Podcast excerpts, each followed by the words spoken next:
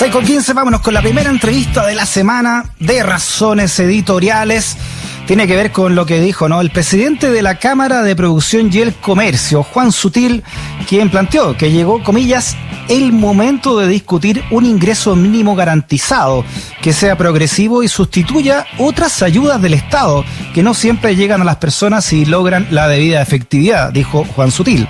La idea fue bien recibida por el ministro de Hacienda, Ignacio Briones, pero ¿Cómo funcionaría esta medida? ¿De qué se trata, no? Un ingreso mínimo garantizado. Vamos a hablarlo con el economista, ex tesorero general de la República, también académico de nuestra universidad, Hernán Frigolet. Hernán, ¿cómo está nuevamente? Bienvenido a Razones Editoriales. Hola, muy buenas tardes, Freddy. Hoy llama la atención eh, esta, esta figura que plantea además el presidente de la Cámara de la Producción del Comercio, ¿no? El gran paraguas del gran empresariado, Juan Sutil. ¿Qué sería un ingreso mínimo garantizado y por qué cree usted, eh, Hernán, que esto podría reemplazar o sustituir otras ayudas del Estado? O sea, yo creo que hay que ver eh, bien con detalle a qué se están refiriendo, porque es la misma figura de lo que es hoy el ingreso mínimo garantizado, es en el fondo que el Estado se haga cargo de una parte de la planilla de sueldos que tienen que pagar las empresas. Ahora, si lo entendemos como que Juan Sutil está abrazando lo que es el concepto de la renta básica universal, la situación es un tanto distinta, porque estamos hablando de algo que sea que se reparte a, los hogares, independiente de cuál es su relación contractual en los mercados laborales.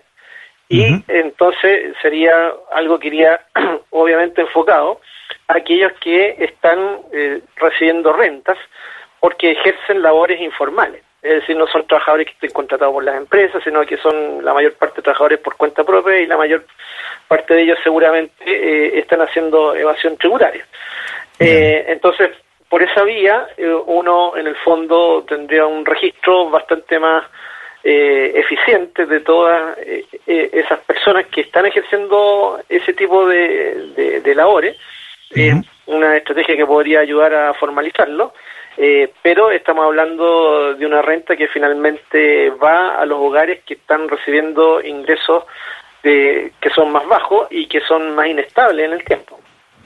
¿Por qué, ¿Por qué le gustaría esto a la, a la derecha, cree usted, o a, la, a la sensibilidad no más ligada a la derecha, Hernán?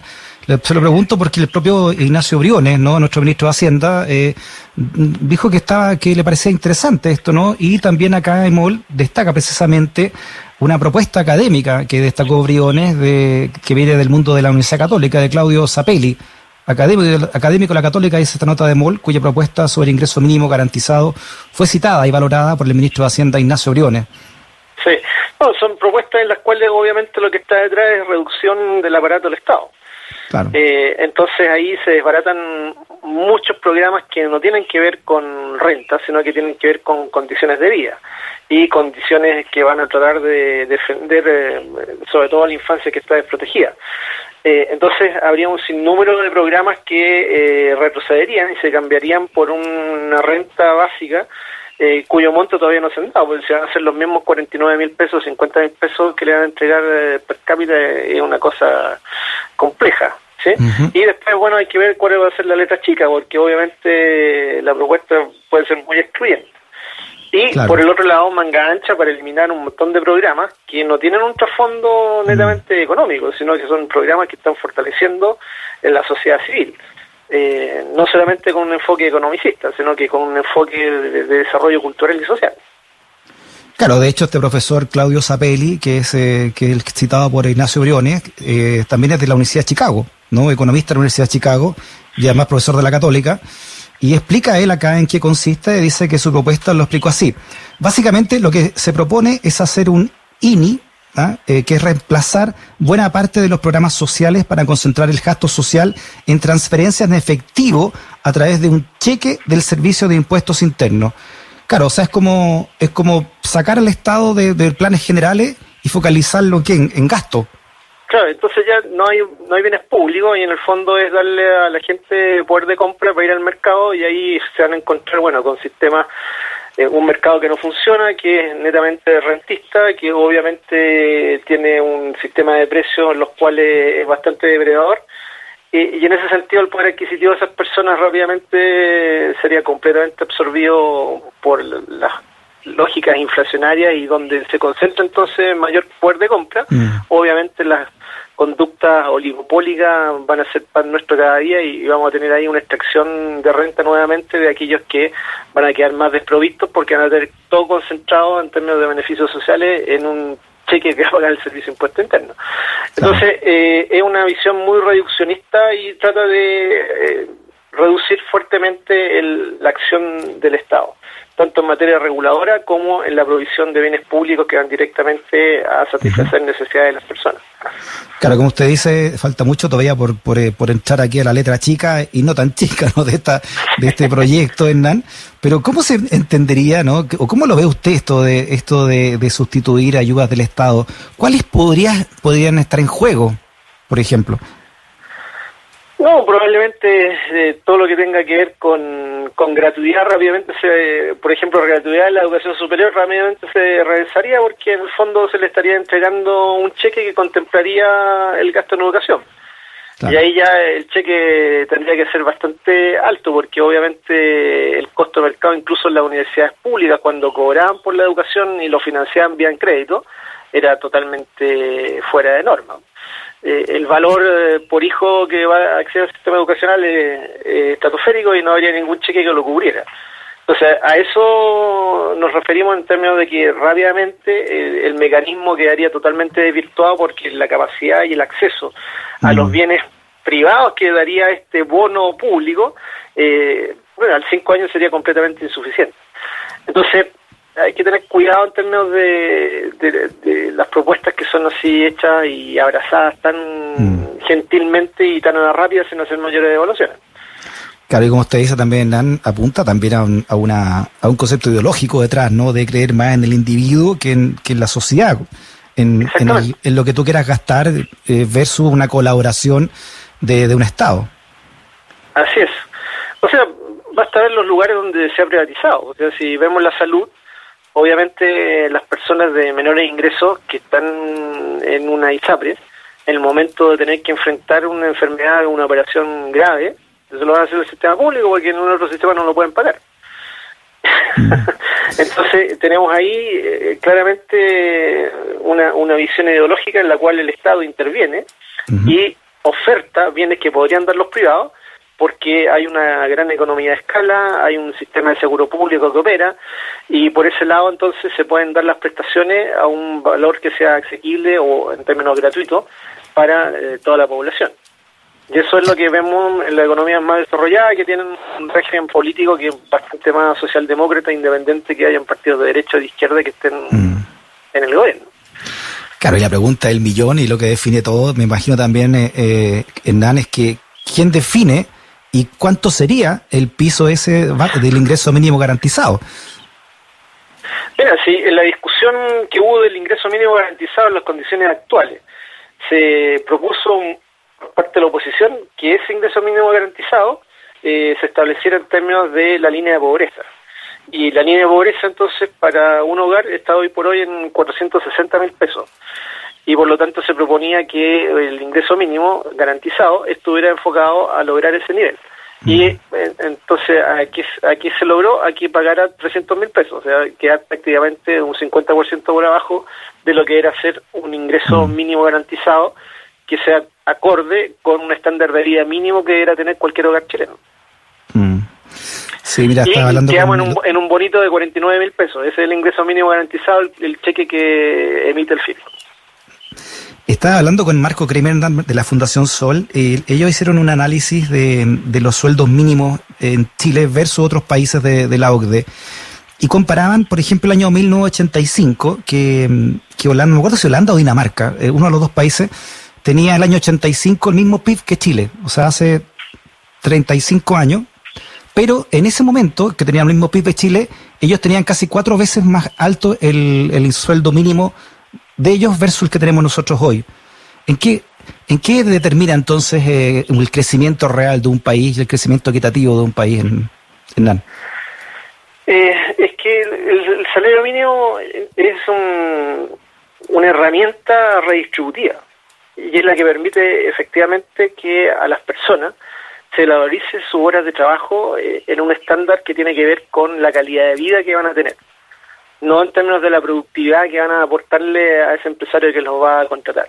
Y entonces la cortapisa es decirle al empresario, bueno, usted tiene que tener un, un negocio que genere una renta económica que permita pagar esos salarios dignos para toda la población que se va a contratar. Entonces es un enfoque radicalmente distinto y tiene que mm. ver bueno con las luchas sindicales. Bueno, hay una guerra de por medio donde finalmente eh, una hecatombe y, transformó a toda esa sociedad en pobres.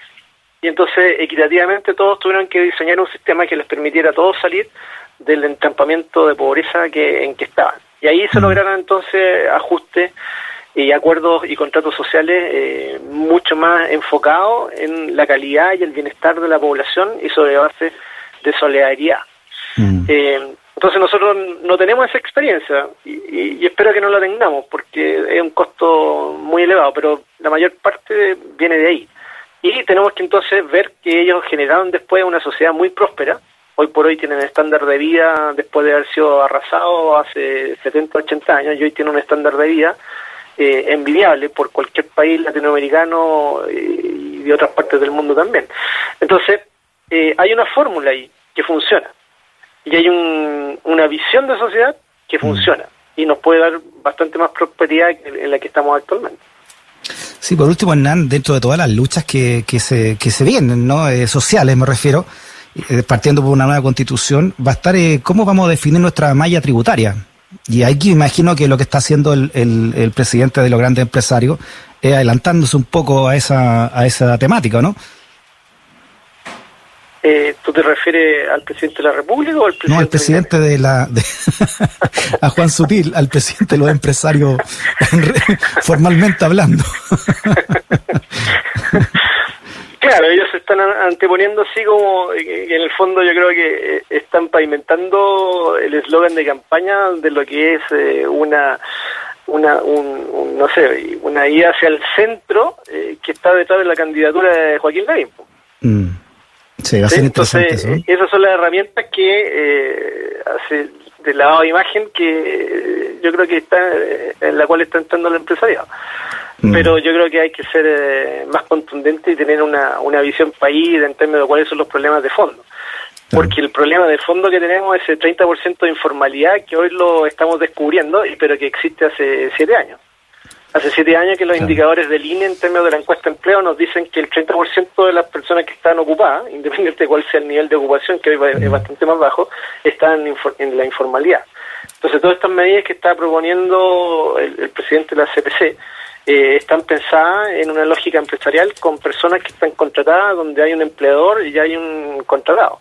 Y tenemos que hacernos cargo de ese 30%, que son aproximadamente 3 millones de personas que laboran en condiciones totalmente sin ningún sustento de protección social. Entonces, tenemos que hacer una política pública que se haga cargo de este espectro.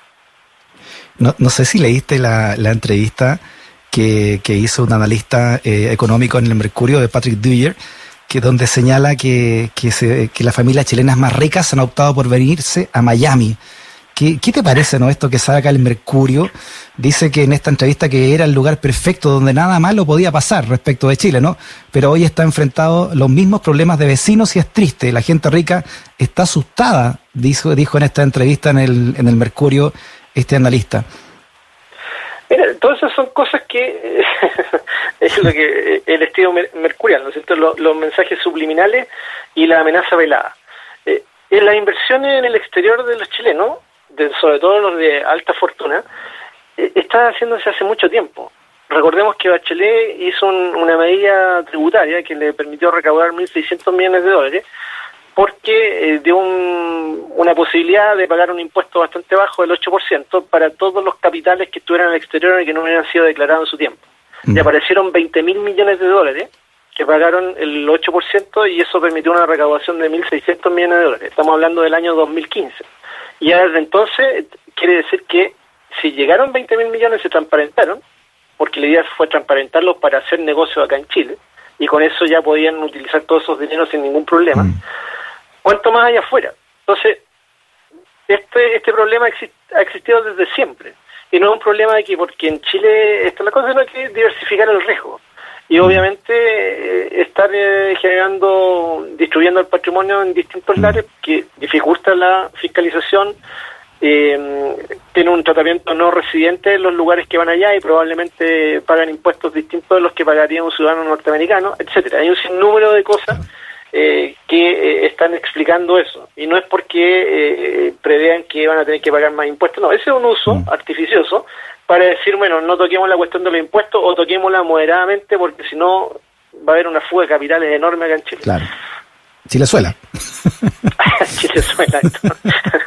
Oye, siempre es bueno recordar que esa reforma tributaria de la presidenta Bachelet tuvo una serie de, de trazancadillas internas dentro de la coalición, ¿no? Eh, presión, obviamente, lo vi, lo vistas poderoso, y, y apenas es, se fue la presidenta Bachelet y llegó este gobierno, ya la democracia cristiana con otros sectores de, del llamado centro político tenían lista la contrarreforma tributaria. Pero recordemos que eh, igual en la, en la inicial ellos querían hacer una segunda declaración de patrimonio con una tasa un poquito más alta, pero que les permitiría entonces blanquear lo que no se atrevieron a hacer con el gobierno de la presidenta de Chile. Eh, entonces quiere decir que hay mucho capital dando vuelta. Eh, que está en el exterior y bueno, habrá que ir desarrollando las herramientas como la incluso Estados Unidos tuvo que hacerlo. En un momento las corporaciones tenían capitales mayores fuera de Estados Unidos que dentro de Estados Unidos y están dejando de pagar impuestos. Y Obama entonces tuvo que hacer un recorrido bastante duro para cambiar toda la estructura tributaria y que empezaran a pagar sobre eh, las inversiones que tenían en el exterior. Miles de millones de dólares estamos hablando ahí.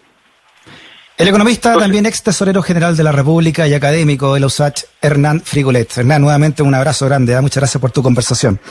Igualmente, un placer, Freddy, cuando quieran. Igual, chao.